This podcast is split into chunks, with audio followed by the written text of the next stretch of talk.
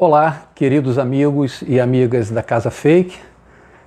É uma grande alegria estar aqui mais uma vez para trazer agora a nossa interpretação sobre os capítulos do Evangelho segundo o Espiritismo, obra que vem revelar e esclarecer as máximas de Jesus e, melhor ainda, a sua aplicação no nosso cotidiano.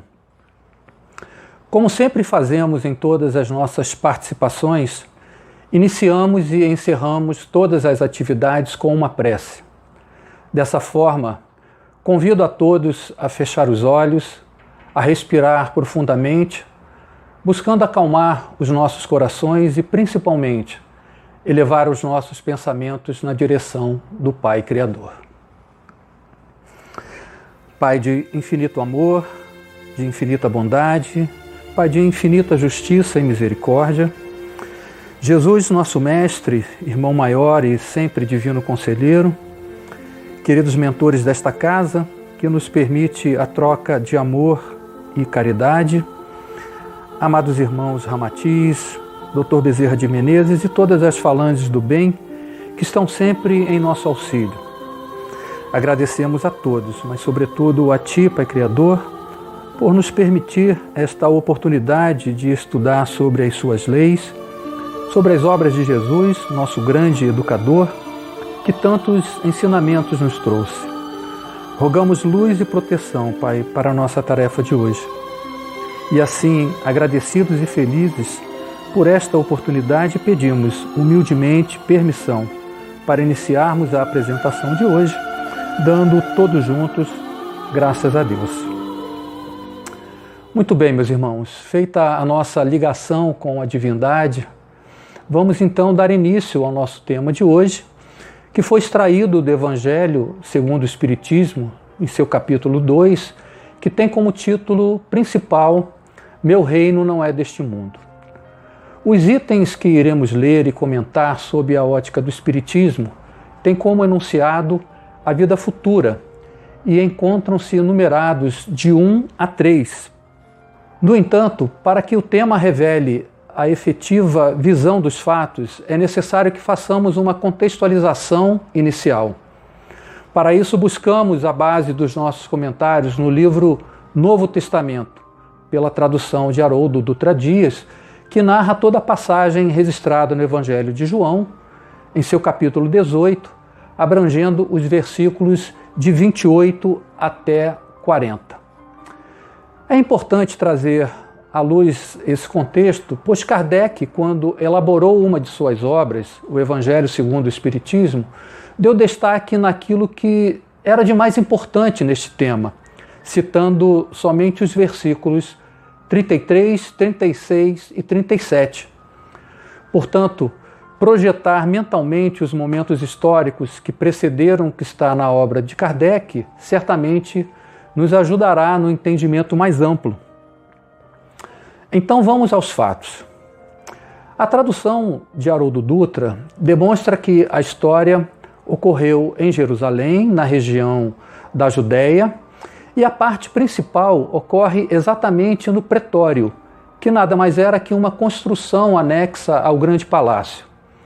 Este espaço servia tanto como a residência oficial do procurador ou do comandante romano, como também era utilizado como um tribunal para a realização de julgamentos. E era neste local onde normalmente eram discutidos os assuntos relacionados com os três poderes, o legislativo, o judiciário e o executivo, além de tratar também dos conflitos de ordem religiosa, sobretudo aqueles ligados às insurreições judaicas. Há de se destacar ainda que todos os fatos que iremos abordar ocorreram no período da Páscoa. E um fato curioso nos chama a atenção logo no início, fazendo referência a um costume popular que acontecia justamente nesse período da Páscoa, pois o povo judeu se reunia em frente ao tribunal, ao pretório, para que os romanos libertassem um prisioneiro. E o capítulo 18 de João inicia com Jesus reunindo seus discípulos nos jardins do Vale do Cédron bem próximo a Jerusalém, onde Jesus acaba sendo aprisionado pelos guardas dos sacerdotes após ser traído por Judas. Jesus, sabendo de tudo o que estava para lhe acontecer, pergunta aos guardas que se aproximaram: Quem é que vocês estão procurando? E eles responderam: Jesus de Nazaré. E Jesus lhes disse: Sou eu. E Jesus repetiu a pergunta duas vezes, e, claro, nas duas vezes respondeu que era ele quem procuravam. Depois de algumas pequenas ocorrências, Jesus é amarrado e conduzido pelos guardas até a presença de Caifás, então o sumo sacerdote naquela oportunidade, e somente depois foi levado então até Pilatos. Quando Jesus chega até Pilatos, ocorre então aquele diálogo que é conhecido bastante por quem já estudou ou já ouviu palestras que abordam esse tema. Primeiro, Pilatos, saindo do pretório, se dirige aos judeus que ali estavam e pergunta: Que acusação trazeis para este homem? Referindo-se a Jesus. Os judeus simplesmente responderam a Pilatos: Se ele não fosse malfeitor, não o entregaríamos. Em outras palavras, fica claro que aqueles que levaram Jesus para ser julgado não tinham, de fato, nada que pudessem incriminá-lo perante a justiça romana. Diante disso, sem ter ainda qualquer acusação para julgar Jesus, Pilatos respondeu aos judeus: Tomai vós e julgai-o, segundo a vossa lei. E os judeus, percebendo que Pilatos não tinha qualquer motivo para julgar Jesus, disseram: não nos é lícito matar ninguém. Isso fazendo referência às leis judaicas. Pilatos então retornou ao pretório, chamou Jesus e lhe perguntou: Tu és o rei dos judeus? E Jesus respondeu também com uma pergunta: Tu dizes isso de ti mesmo ou os outros te disseram isso a respeito de mim? Diante da resposta de Jesus, que na verdade não foi muito bem entendida por Pilatos, ele devolveu também com uma outra indagação a Jesus, dizendo: Por acaso eu sou judeu? O teu povo e os sumos sacerdotes te entregaram a mim. O que fizestes? E Jesus respondeu: O meu reino não é deste mundo. Se o meu reino fosse deste mundo, os meus servidores teriam combatido para que eu não fosse entregue aos judeus. Agora, porém, o meu reino não é daqui. Então Pilatos perguntou mais uma vez a Jesus: Sendo assim, tu és rei? E novamente Jesus respondeu: Tu dizes que sou rei. Eu fui gerado para isso e para isso vim ao mundo a fim de testemunhar a verdade. Todo aquele que é da verdade ouve a minha voz. E Pilatos, sem ter a mínima noção daquilo que Jesus estava dizendo, perguntou em voz alta, como se fosse preciso ouvir a sua própria indagação: E o que é a verdade? Talvez até mesmo zombando de Jesus. Depois de alguns rápidos momentos, Pilatos saiu novamente do pretório e foi ter com os judeus eu não encontro nenhum motivo de condenação. É costume entre vós, judeus, que eu solte um prisioneiro na Páscoa. Quereis então que vos solte o rei dos judeus? E então os judeus gritaram a Pilatos: Não este, mas Barrapás. Muito bem. O fim dessa pequena, mas histórica narrativa registrada no Evangelho de João teve como consequência a condenação de Jesus. Embora Pilatos não tivesse qualquer motivo para condenar Jesus e, portanto, poderia ter dado um outro desfecho à história, acabou, de certa forma, transferindo para o povo judeu o direito de escolher uma pessoa para ser libertada, seguindo aquela tradição judaica no período da Páscoa, sendo que a outra obviamente, seria então condenada à morte. Pilatos mandou trazer Barrabás, que era tido como um ladrão e assassino, talvez como um último recurso para não condenar Jesus. Só que Pilatos não fez valer a sua autoridade, a sua decisão. E Pilatos então apresentou Jesus e Barrabás e deixou que o povo judeu fizesse a sua escolha. Bem, como a história registrou, o povo judeu manifestou-se pela libertação de Barrabás e, obviamente, pela condenação de Jesus. Nessa passagem que traz para todos nós um sentimento de indignação e de justiça, encontramos a revelação de um grande ensinamento, que talvez seja um ponto central deste capítulo 2 do Evangelho segundo o Espiritismo. Lembrando das palavras de Jesus, numa parte do diálogo com Pilatos, ele revela dois fatores importantíssimos. O primeiro, quando é perguntado se ele era o rei dos, rei dos judeus, e ele diz como resposta: Meu reino não é deste mundo. E o segundo, quando Pilatos pergunta a Jesus pela segunda vez se ele era rei. E Jesus lhe respondeu assim: Tu dizes que sou rei. Fui gerado para isso e para isso vim ao mundo, a fim de testemunhar a verdade. Todo aquele que é da verdade ouve a minha voz.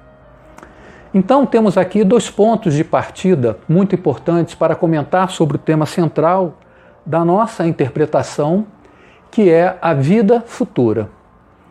Então, vamos lá.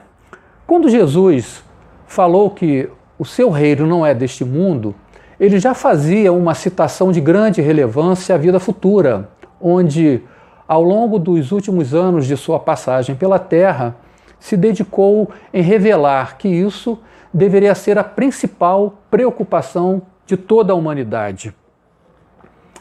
Na grande maioria das suas pregações, as máximas pronunciadas por Jesus continham já este princípio, ou digamos, este conceito de vida futura, sendo, portanto, o núcleo do grande ensinamento de Jesus. Em outras palavras, quando Jesus disse a Pilatos que o seu reino não é deste mundo, ele apresentava ali duas divisões ou duas visões, digamos, distintas de reinado. O reinado, o reinado do próprio Pilatos, com a sua visão sobre um mundo puramente material, terrestre, estruturado por uma imposição de poder, pelo uso exagerado da força e também pelo domínio dos mais fracos. Do outro lado, o reinado de Jesus, exercido com base nas leis divinas, na fraternidade, nas obras de amor que os homens haverão de fazer seguindo os exemplos de sua passagem na terra. E Jesus cristaliza de forma irretocável este princípio na sua afirmação de que ele veio ao mundo preparado para dar o testemunho da verdade. Naquele diálogo com Pilatos, Jesus foi de poucas palavras, foi até bastante sucinto em suas respostas, e isso tudo tinha uma razão lógica de ser. Jesus sabia que de nada adiantaria querer eh, explicar as questões da vida futura de um reino que não é da terra e das verdades que somente ele poderia testemunhar. E foi isso que exatamente ele disse: que ele estava preparado para dar testemunho da verdade. Naquela época, os judeus sabiam muito pouco sobre as possibilidades de uma vida futura e quais leis deveriam talvez ser observadas para que pudessem atingir essa vida futura, essa felicidade. De uma maneira geral, o povo judeu vivia sob as leis reveladas por Moisés, que apenas traziam relações, digamos, de comportamentos e de recompensas puramente materiais. Eles apenas entendiam que, se observassem as leis de Deus, poderiam ganhar os bens terrenos, seja através das vitórias nas lutas sangrentas contra os seus inimigos, e com isso por certo, colocariam o seu povo num nível de destaque, num nível de elevado, né? De elevada superioridade. Essas vitórias, para a grande maioria daquele povo, poderiam ser entendidas como o presente ou a recompensa de Deus. Por outro lado, quando não seguiam conforme determinavam aqueles mandamentos, eles acreditavam que os castigos vinham em forma de grandes calamidades que traziam perdas e sofrimentos, bem como quando experimentavam as derrotas contra os seus opositores. Portanto, naquela época não se pensava em qualquer outro tipo de crescimento ou de progresso que não fosse o material, reunindo talvez terras e tesouros, dada a própria limitação intelectual para entender o que o Mestre veio trazer plantando a sua semente. Jesus encarnou e viveu aquela época para revelar aos homens a existência de um mundo melhor, demonstrando através dos seus ensinamentos que o caminho deve ser trilhado em sintonia com as leis divinas, que têm a base no amor e na justiça. Só que existia uma lacuna muito grande entre a sabedoria e a experiência de Jesus em relação ao povo que habitava a terra naquele momento e que somente conhecia os mandamentos até então trazidos por Moisés. Se hoje, passados mais de dois mil anos, ainda estamos muito longe de entender grande parte dos ensinamentos de Jesus, dá para imaginar que ele teve que usar de todas as suas habilidades para revelar, esclarecer temas completamente desconhecidos da humanidade. Como dizer, por exemplo, para aquele povo que somos espíritos imortais, que temos um longo caminho a percorrer para que possamos atingir o propósito de Deus para todos nós, que é a sabedoria e a perfeição em sua mais alta manifestação. Como dizer também que ele, Jesus, foi escolhido pelo Pai Criador para trazer seus ensinamentos e que foram necessários quase mil anos de preparação para que ele pudesse retornar à Terra. Sim, porque Jesus já havia atingido o nível espiritual de arcanjo quando foi escolhido para reencarnar na Terra e estabelecer um divisor de águas para a humanidade. Nós não temos ainda a capacidade sequer de imaginar o esforço que Jesus teve que fazer para reencarnar novamente após ter se elevado aos níveis mais altos de sublimação espiritual. É algo mais ou menos parecido ao esforço que o homem precisa fazer para reduzir a energia gerada por uma hidrelétrica que passa por vários transformadores até chegar à nossa casa e acender uma simples lâmpada. Embora Jesus tenha vivido apenas 33 anos, foi em seus últimos três anos que conseguiu colocar em prática toda a sua maturidade espiritual, transformando-se no grande mestre e deixando um fabuloso legado para todos nós. Jesus veio com a missão do amor e também de nos alertar que somos todos filhos de Deus e, portanto, irmãos de uma grande família universal. Que fomos, sim, criados à imagem e semelhança de Deus, carregando em nosso interior a essência divina que precisamos amadurecer. Que partimos todos, sem exceção, de um mesmo ponto e que temos como destino chegar a níveis mais elevados onde a nossa consciência vai sendo ampliada na medida em que adquirimos o conhecimento e a verdade. E ao final dessa longa caminhada, estaremos mais próximos de Deus e isso é que nos trará a felicidade em sua maior plenitude. Mas será que tudo isso ficou claro para a humanidade daquela época? Certamente que não. Como já disse anteriormente, Jesus preocupou-se em revelar a vida futura de uma forma conceitual, pois percebeu que seria inútil falar mais detalhadamente sobre os princípios do Espiritismo. O povo daquela época certamente não entenderia. Há um trecho no capítulo 2 do Evangelho segundo o Espiritismo que estamos comentando agora, que deixa claro este pensamento de Jesus e que diz assim: Todo cristão necessariamente crê na vida futura, mas a ideia que muitos fazem dele ainda é vaga, incompleta e por isso mesmo falsa em diversos pontos. Não é raro conhecermos pessoas que ainda hoje não possuem uma certeza concreta do sentido da vida. Muitos se confundem com as interpretações religiosas que indicam a não continuidade da vida após a morte do corpo físico. E talvez até acreditem que viver a vida pautada nas leis de Deus, preconizadas por alguns líderes religiosos, será o bastante para que tenham o descanso eterno no céu. Isso não é suficiente para ampliar o entendimento do homem sobre o propósito de Deus para todos os seus filhos, o que acaba de certa forma, comprometendo a sua evolução. Trazendo essa questão para a nossa realidade, podemos comparar essa incompreensão quanto ao futuro com uma caminhada cujo destino final é desconhecido e incerto. Imaginemos que o homem nasce, cresce, vive, sem ter a mínima noção do seu papel na Terra. Quais são os nossos objetivos de vida? O que queremos conquistar? Onde queremos chegar? Se não temos a visão da vida futura, qual seria o sentido do hoje?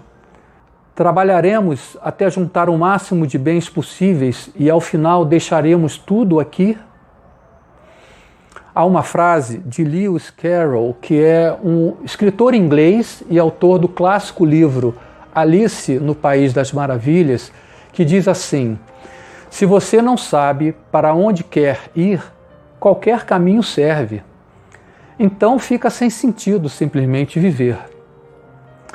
Vamos lembrar que Jesus, com toda a sua sabedoria e reconhecendo que aquele não era o momento de revelar muitas verdades, deixou uma promessa para que a humanidade pudesse talvez tranquilizar os seus corações. Jesus anunciou que Deus enviaria um outro consolador que ficaria eternamente com os homens. Vamos ler essa passagem que ficou registrada também no Evangelho de João, mas em seu capítulo 14, versículos 15 a 17 e 26. Diz o seguinte: Se me amais, guardai os meus mandamentos, e eu rogarei a meu Pai, e ele vos enviará outro consolador a fim de que fique eternamente convosco o Espírito de verdade, que o mundo não pode receber porque não o vê e absolutamente não o conhece. Mas quanto a vós, ireis conhecê-lo, porque ele ficará convosco. Se me amais, guardai os meus mandamentos, e eu rogarei a meu Pai, e ele vos enviará outro consolador, a fim de que fique eternamente convosco o Espírito de verdade que o mundo não pode receber porque não o vê e absolutamente não o conhece. Mas quanto a vós, ireis conhecê-lo, porque ficará convosco e estará em vós. Porém, o Consolador, que é o Santo Espírito que meu Pai enviará em meu nome, vos ensinará todas as coisas e vos fará recordar tudo o que vos tenho dito. Essa narrativa de João coincide exatamente com o que vínhamos falando sobre a dificuldade do povo daquela época em compreender o que Jesus já falava, sobretudo quando se referia à vida futura. E somente a partir da metade do século XIX que aquele consolador prometido por Jesus começa a estruturar sua grande obra com a ajuda de Allan Kardec através da codificação da doutrina espírita. Allan Kardec, pseudônimo de Hippolyte Denisard, foi um importante e influente educador francês que somente ao completar seus 50 anos ouviu pela primeira vez notícias de fenômenos ligados aos espíritos. Alguns meses depois, aguçado pela curiosidade, começou então a pesquisar um pouco sobre as manifestações que pôde testemunhar e dedicou-se a estudar e compreender os fatos sobre a ótica científica, filosófica e espiritual. a partir de 1857, Allan Kardec então iniciou sua obra conhecida como Pentateuco, com a publicação dos cinco livros que norteiam a base da doutrina espírita: o livro dos Espíritos, o livro dos Médiuns, o Evangelho segundo o Espiritismo, o Céu e o Inferno e a Gênese. E em seu quarto livro, O Céu e o Inferno, Kardec consegue descrever os lados antagônicos da ciência humana naquilo que está diretamente ligado à vida futura. No capítulo 1, que, é, que tem o título O Porvir e o Nada, ou em outras palavras, o Amanhã e o Nada, ele traz a tese da existência ou da inexistência do futuro, da incerteza, da dúvida, trazendo algumas reflexões sobre o comportamento da sociedade. E ele inicia o capítulo com total empatia, fazendo perguntas sem respostas, como, por exemplo, o que seremos depois da morte? Para onde vamos após deixarmos a Terra? Existiremos ou não? Perguntas extremamente perigosas, sobretudo para aqueles que desacreditam na continuidade. A crença no nada induz o homem a pensar somente na vida presente, como se não houvesse amanhã e isso elimina a preocupação com um futuro que não se espera. Simultaneamente a isso, o homem se concentra em pensar em tudo e principalmente em si próprio, o que provavelmente estimula o egoísmo. E isso acaba por desencadear sentimentos e comportamentos altamente nocivos, pois se não vai haver o amanhã, a lógica leva o homem a querer aproveitar tudo o que puder hoje, de qualquer forma e o mais rápido possível. Paremos um instante para pensar e vamos trazer esse tema para a nossa realidade. Início de pandemia, confinamento ou lockdown, lojas, supermercados, farmácias, tudo fechado. Desabastecimento. O que vem à nossa cabeça?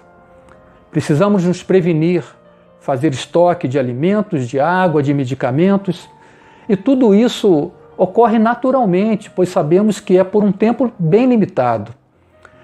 Como se fosse mal comparando com a passagem de um furacão na nossa cidade. E isso é um reflexo normal do homem, pois existe uma lei divina chamada lei de preservação ou lei da conservação, que é completamente antagônica ao egoísmo. Agora, vamos multiplicar tudo isso hoje, sabendo que não teremos o amanhã.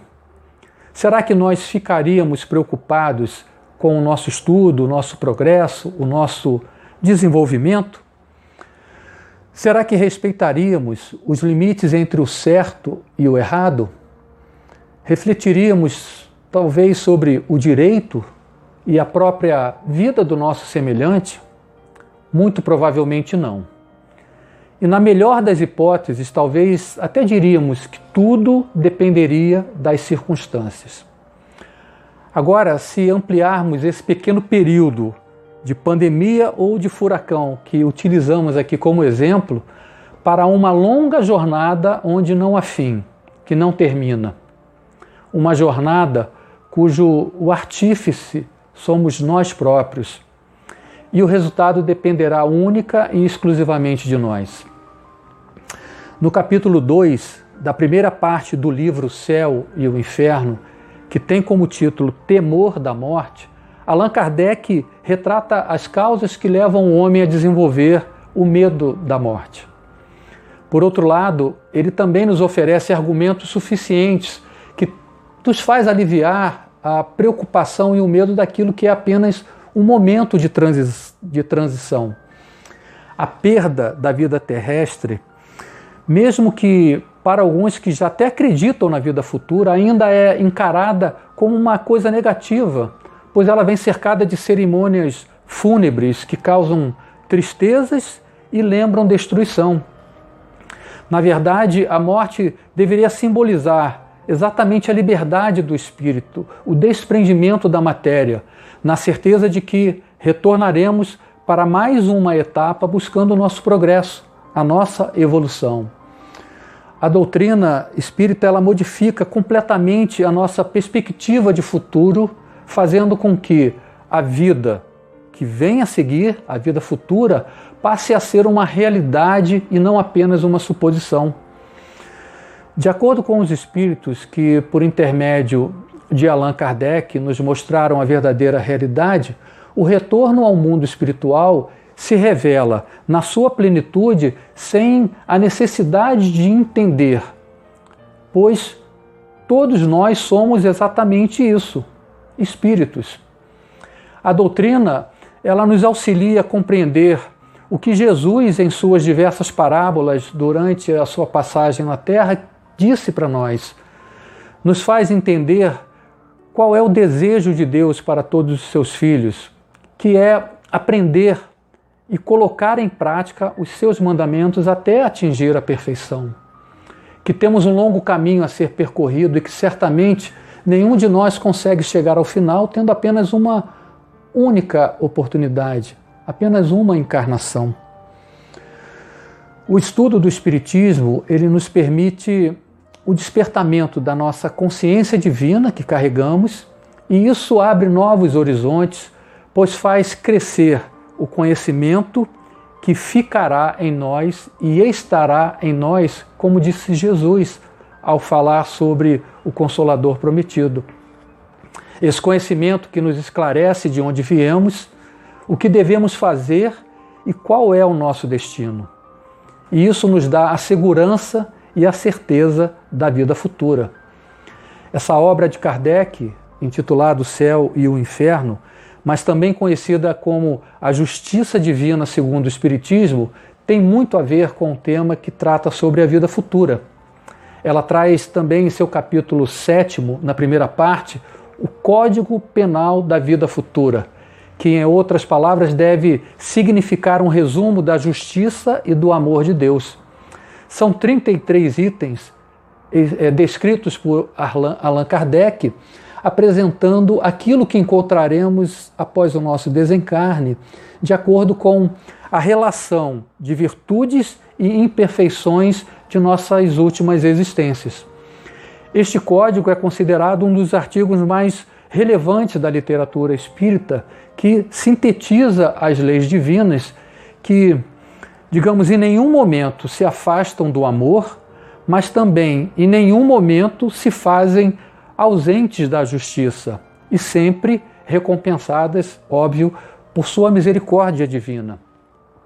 Independentemente das inúmeras formas e espécies de sofrimento a que todos os espíritos ainda imperfeitos estão expostos, e nós estamos incluídos nisso, o Código Penal da Vida Futura se resume basicamente em três princípios. Primeiro, que o sofrimento está diretamente ligado ao nosso grau evolutivo. Quanto mais evoluídos, mais nos distanciamos dos sofrimentos. Eu diria até que sempre aprendizado e não sofrimento. Segundo, que toda imperfeição acarreta consequências naturais e inevitáveis na mesma proporção. E terceiro, que é possível a libertação dessas imperfeições por nosso próprio esforço, atenuando ou anulando os sofrimentos e garantindo assim a felicidade futura. E Kardec encerra este capítulo citando parte de uma máxima de Jesus bem conhecida, que é a cada um segundo as suas obras. Portanto, caros irmãos, a vida futura é uma realidade, porque Jesus, como ele mesmo disse, veio ao mundo preparado para dar o testemunho da verdade. Mas é preciso que sejamos capazes de, agora, no momento presente, concentrar todo o nosso esforço e dedicação na busca pelo conhecimento da verdade para que possamos aplicá-lo desde já no nosso dia a dia. E se fosse possível, uma humilde recomendação, não hesitaria em indicar o Evangelho segundo o Espiritismo, que é o melhor roteiro para a nossa evolução. Bem, irmãos, estamos chegando aqui ao fim dos nossos comentários. Peço a Deus que nos ampare sempre e que Jesus, nosso grande educador, nos inspire a promover o bem. Graças a Deus. Bom, como disse na abertura e sempre iniciamos e encerramos nossas atividades com uma prece, então, Convido a fechar os nossos olhos mais uma vez. Vamos mentalizar os bálsamos de luz e de amor que os espíritos amigos estarão jorrando sobre todos nós enquanto oramos, rogando que estes bálsamos sejam também jorrados sobre toda a humanidade que tanto necessita. Pai de, de infinito amor, Pai de bondade, Pai de, de infinita justiça.